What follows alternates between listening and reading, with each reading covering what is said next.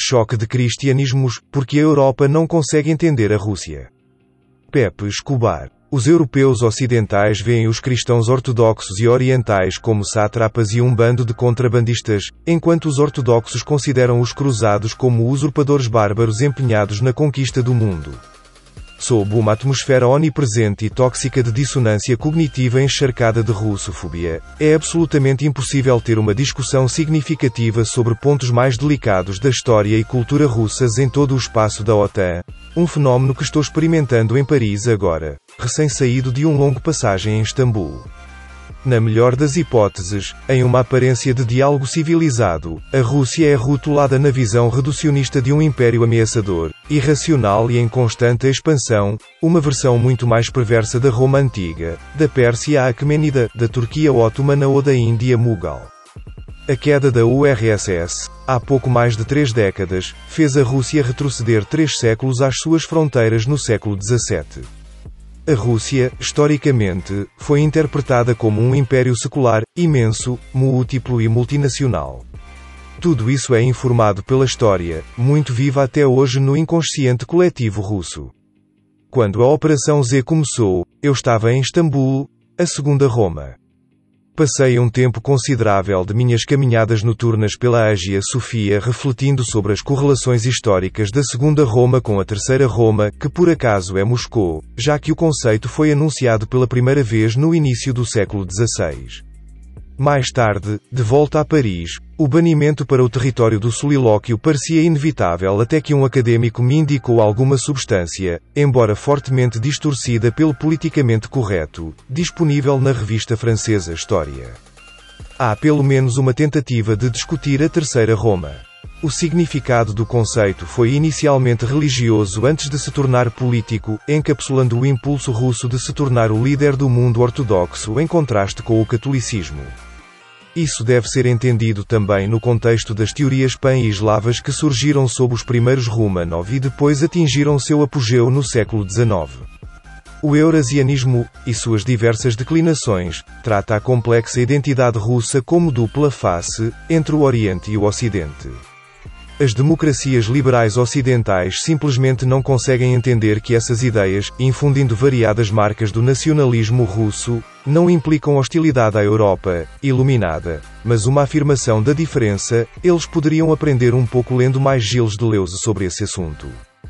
O eurasianismo também pesa nas relações mais estreitas com a Ásia Central e nas alianças necessárias, em vários graus, com a China e a Turquia.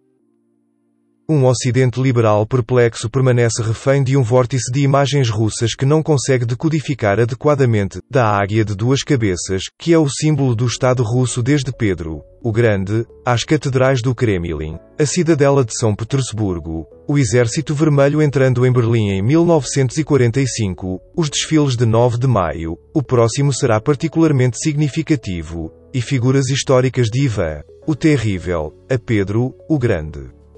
Na melhor das hipóteses, e estamos falando de especialistas de nível acadêmico, eles identificam todos os itens acima como imagens extravagantes e confusas. A divisão cristã, ortodoxa o próprio Ocidente liberal aparentemente monolítico também não pode ser entendido se esquecermos como, historicamente, a Europa também é uma besta de duas cabeças, uma cabeça pode ser rastreada desde Carlos Magno até a terrível máquina eurocrata de Bruxelas, e o outro vem de Atenas e Roma, e via Bizâncio, Constantinopla, a segunda Roma, chega até Moscou, a terceira Roma. A Europa Latina, para os ortodoxos, é vista como usurpadora e híbrida, pregando um cristianismo distorcido que se refere apenas a Santo Agostinho, praticando ritos absurdos e negligenciando o importantíssimo Espírito Santo. A Europa dos Papas cristãos inventou o que é considerado uma hidra histórica, Bizâncio, onde os bizantinos eram na verdade gregos que viviam sob o Império Romano. Os europeus ocidentais, por sua vez, veem os ortodoxos e os cristãos do Oriente, Veja como foram abandonados pelo Ocidente na Síria sob o ISIS e a Al-Qaeda, como sátrapas e um bando de contrabandistas, enquanto os ortodoxos consideram os cruzados, os chevaliers teutônicos e os jesuítas, corretamente, devemos dizer, como usurpadores bárbaros empenhados na conquista do mundo. No cânon ortodoxo, um grande trauma é a Quarta Cruzada em 1204, que destruiu totalmente Constantinopla. Os cavaleiros francos chegaram a eviscerar a metrópole mais deslumbrante do mundo, que reunia na época todas as riquezas da Ásia. Essa foi a definição de genocídio cultural.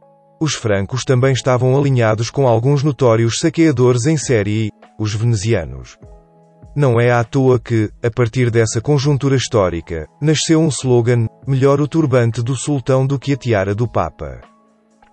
Assim, desde o século VIII, a Europa carolíngia e bizantina estava de fato em guerra através de uma cortina de ferro do Báltico ao Mediterrâneo, compara com a emergente nova cortina de ferro da Guerra Fria 2,0. Após as invasões bárbaras, não falavam a mesma língua nem praticavam a mesma escrita, ritos ou teologia. Essa fratura, significativamente, também invadiu Kiev. O Ocidente era católico 15% dos católicos gregos e 3% dos latinos, e no Centro e no Oriente, 70% ortodoxos, que se tornaram hegemônicos no século XX após a eliminação das minorias judaicas principalmente pelas Waffen-SS da Galiza Divisão, os precursores do Batalhão Azov da Ucrânia. Constantinopla, mesmo em declínio, conseguiu realizar um sofisticado jogo geoestratégico para seduzir os eslavos, apostando na Muscóvia contra o combo católico polonês-lituano. A queda de Constantinopla em 1453 permitiu que Muscóvia denunciasse a traição de gregos e armênios bizantinos que se uniram ao Papa Romano, que queria muito um cristianismo reunificado. Depois, a Rússia acaba por se constituir como a única nação ortodoxa que não caiu sob o domínio otomano. Moscou se considera, como Bizâncio, como uma sinfonia única entre poderes espirituais e temporais. A Terceira Roma torna-se um conceito político apenas no século XIX depois que Pedro, o Grande e Catarina, a Grande, expandiram enormemente o poder russo. Os conceitos-chave de Rússia, Império e Ortodoxia são fundidos. Isso sempre implica que a Rússia precisa de um exterior próximo, e isso tem semelhanças com a visão do presidente russo Vladimir Putin, que, significativamente, não é imperial, mas cultural. Como o vasto espaço russo está em constante fluxo há séculos, isso também implica o papel central do conceito de cerco. Todo russo está muito ciente da vulnerabilidade territorial, lembre-se, para começar, Napoleão e Hitler. Uma vez que a fronteira ocidental é invadida, é uma viagem fácil até Moscou. Assim, esta linha muito instável deve ser protegida. A correlação atual é a ameaça real da Ucrânia feita para sediar bases da OTAN. Em frente a Odessa com a queda da URSS, a Rússia se viu em uma situação geopolítica encontrada pela última vez no século XVII. A lenta e dolorosa reconstrução foi liderada por duas frentes, a KGB, mais tarde a FSB, e a Igreja Ortodoxa. A interação de mais alto nível entre o clero ortodoxo e o Kremlin foi conduzida pelo patriarca Kirill, que mais tarde se tornou o ministro de Assuntos Religiosos de Putin. A Ucrânia, por sua vez, havia se tornado um protetorado de fato de Moscou em 1654 sob o Tratado de Pereyaslav, muito mais do que uma aliança estratégica, era uma fusão natural, em andamento há séculos por duas nações eslavas ortodoxas. A Ucrânia então cai sob a órbita russa. A dominação russa se expande até 1764, quando o último etma ucraniano, comandante em chefe, é oficialmente deposto por Catarina, a Grande, é quando a Ucrânia se torna uma província do Império Russo. Como Putin deixou bem claro esta semana, a Rússia não pode permitir a criação de territórios anti-russos em todo o país. A Operação Z inevitavelmente abrangerá Odessa, fundada em 1794 por Catarina, a Grande. Os russos da época acabavam de expulsar os otomanos do noroeste do Mar Negro, que havia sido sucessivamente governado por godos, búlgaros, húngaros e depois turcos, até os tártaros. Odessa no início foi povoada, acredite ou não, por romenos que foram encorajados a se estabelecer lá depois do século XVI pelos sultões otomanos. Catarina escolheu um nome grego para a cidade, que no início não era nada eslavo. E assim como São Petersburgo, fundada um século antes por Pedro, o Grande, Odessa nunca deixou de flertar com o Ocidente. O czar Alexandre I, no início do século XIX, decide transformar Odessa em um grande porto comercial, desenvolvido por um francês, o Duque de Richelieu. Foi a partir do porto de Odessa que o trigo ucraniano começou a chegar à Europa. Na virada do século XX, Odessa é verdadeiramente multinacional, depois de ter atraído, entre outros, o gênio de Pushkin. Odessa não é ucraniana, é uma parte intrínseca da alma russa. E em breve as provações e tribulações da história o farão novamente, como uma república independente, como parte de uma confederação Novorússia, ou ligado à Federação Russa. O povo de Odessa decidirá. Choque de cristianismos, porque a Europa não consegue entender a Rússia. Pepe Escobar